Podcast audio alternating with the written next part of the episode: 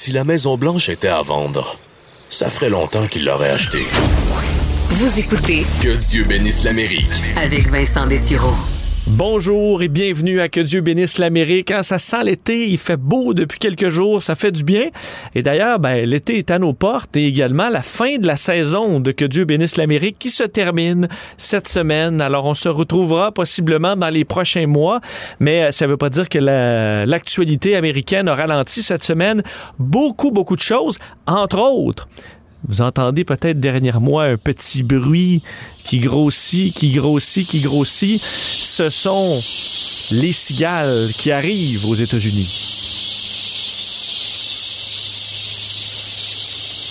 Ah, pas le son le plus agréable, mais c'est le son qui sera euh, bon entendu dans une grande partie des États-Unis, dans l'est des États-Unis. On en a parlé beaucoup quand même dans les dernières semaines de cette invasion euh, de milliards de milliards de cigales euh, qui vont sortir de terre après 17 années passées sous terre. Quand même assez fou ce que cet insecte-là peut faire. Les cicadas, je sais pas si je le prononce bien là, mais qui vont, fait qu'il y a 17 ans, en 2004, euh, des petites larves ont été euh, donc pondues, se sont euh, collées en quelque sorte aux racines des arbres pour grandir pendant plusieurs années. Vous dire quand ces œufs-là ont été pondus, Jean Charest venait d'arriver comme premier ministre du Québec. C'était juste après le départ de, la défaite de Pauline Marois, hein, donc 2003-2004. Euh, ça fait un bout. Alors, ces petites larves sont devenues plus grandes, plus grandes, plus grandes et vont sortir de terre euh, dans les prochains jours pour euh, aller s'accrocher dans les arbres partout et essayer de, ben, de se reproduire alors que les animaux du coin vont se régaler pendant plusieurs jours. Et là, on surveille euh, quand même l'apparition parce que ça peut causer des problèmes. Des problèmes, euh, c'est pas une, une- une espèce qui va manger des récoltes, par exemple, comme des sauterelles, mais ça peut causer des accidents de voiture parce qu'il y a tellement d'insectes qui vont être écrasés par des véhicules qui roulent sur les autoroutes que ça peut devenir carrément glissant. Euh, la visibilité peut être mauvaise dans certains Donc, euh, ça va être à surveiller cette éclosion. Ça fait quand même grand bruit euh, aux États-Unis. D'ailleurs, euh, ça a commencé à Washington, donc Washington DC, qui commence à voir les, les cigales arriver. Entre autres, le Washington Post avait un dossier là-dessus aujourd'hui. 3300 rapports de cigales qui commencent à sortir un peu partout. Certains coins, ils commencent à en avoir beaucoup. Et là, ben, ça, sortira à coût de milliards dans les prochaines semaines. Alors, euh, moi qui n'ai pas un grand fan d'insectes, je quitterais la ville pour un certain temps, mais sûr qu'avec la COVID, c'est un petit peu difficile. Et à vous dire, chez nous, ça nous touche pas du tout, les cigales, mais ce sera un spectacle aux nouvelles à surveiller. Ça, c'est sûr. Et on va entendre ce bruit-là là, euh, beaucoup, beaucoup dans les prochains jours. Euh, également, quand même, nouvelle majeure qui touche le Canada euh, bon, et les États-Unis. Deux nouvelles un peu différentes. Au Canada, la vaccination qui roule à plein régime au point où, dans les derniers jours, ben, le Canada a rejoint les États-Unis. En fait, ça s'est fait cette, semaine, dépendamment quel chiffre on utilise. là, les États-Unis, le Canada a rattrapé son retard pour les gens vaccinés une dose, Euh, une dose ou deux doses. là. Donc, euh, le Canada qui est à 47% les États-Unis qui sont à 47% et si on regarde la population adulte, ben, on est à, peu près 60% au Québec, 60% aux États-Unis. Euh, évidemment, les Américains ont beaucoup plus de deuxième doses de données, là, sont autour de 47 euh, des adultes, mais euh, c'est euh, ça ralentit. Alors, il faudra voir dans les prochaines semaines le défi aux États-Unis. Puis je vous en parle quand même depuis quelques semaines qu'à mon avis, le Canada va dépasser les États-Unis dans la protection vaccinale sous peu. Ben, c'est en train de se produire. Évidemment, on a du retard sur la deuxième dose, mais on a une protection quand même après une dose qui est impressionnante, de sorte que les Canadiens ont rattrapé leur, euh, leur retard. Et d'ailleurs, ça faisait jaser à quelques endroits aux États-Unis à quel point le Canada avait fait tout un travail. Et nous, il n'y a pas de ralentissement à l'horizon.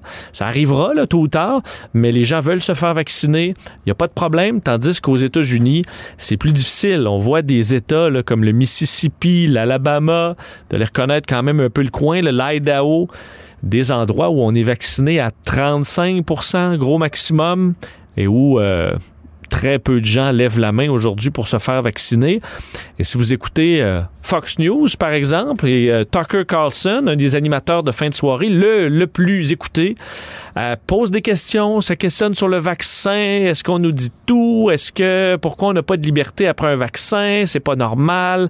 Alors, parle quand même à des gens qui naturellement peuvent être un peu moins enclins à se faire vacciner et leur mitraille des petits doutes par rapport au vaccin, alors que Sean Hannity, par exemple, l'autre animateur de Fox News, grand ami de Donald Trump, ben lui euh, ne fait que rappeler que selon lui, c'est tout ce vaccin-là et le succès du vaccin, on le doit à une seule personne, Donald Trump, même si le vaccin Pfizer a été développé par une firme allemande, euh, que l'AstraZeneca euh, vient de Oxford au Royaume-Uni.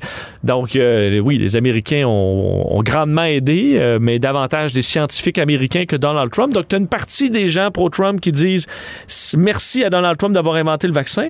Et tu as plein de gens qui, qui sont pro-Trump, mais qui veulent pas se faire vacciner.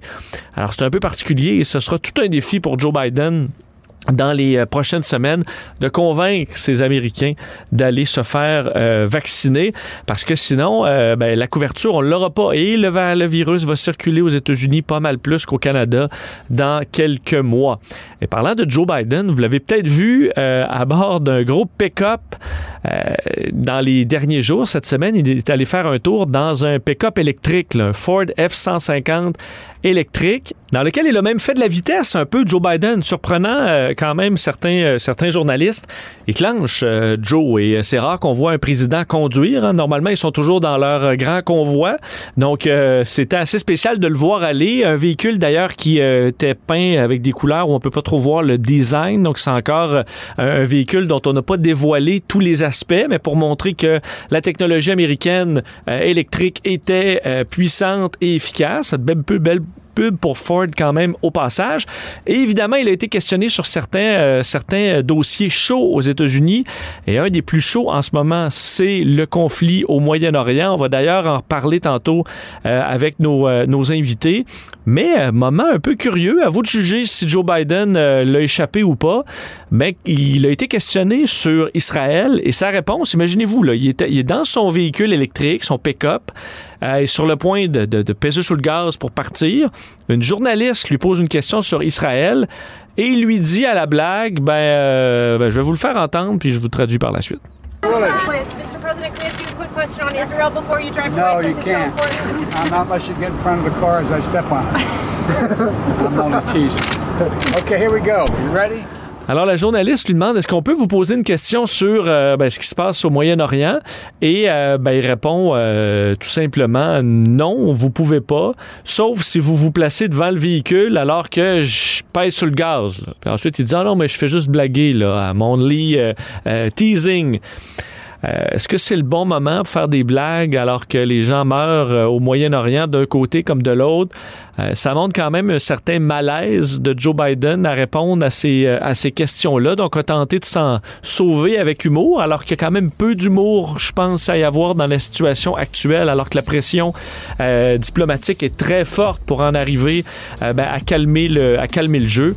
Alors, ben, on verra avec nos invités tantôt. Est-ce que Joe Biden est allé un petit peu trop loin avec ses blagues d'écraser des journalistes si on lui pose des questions sur Israël? Ben, on vous revient. Manquez pas ça.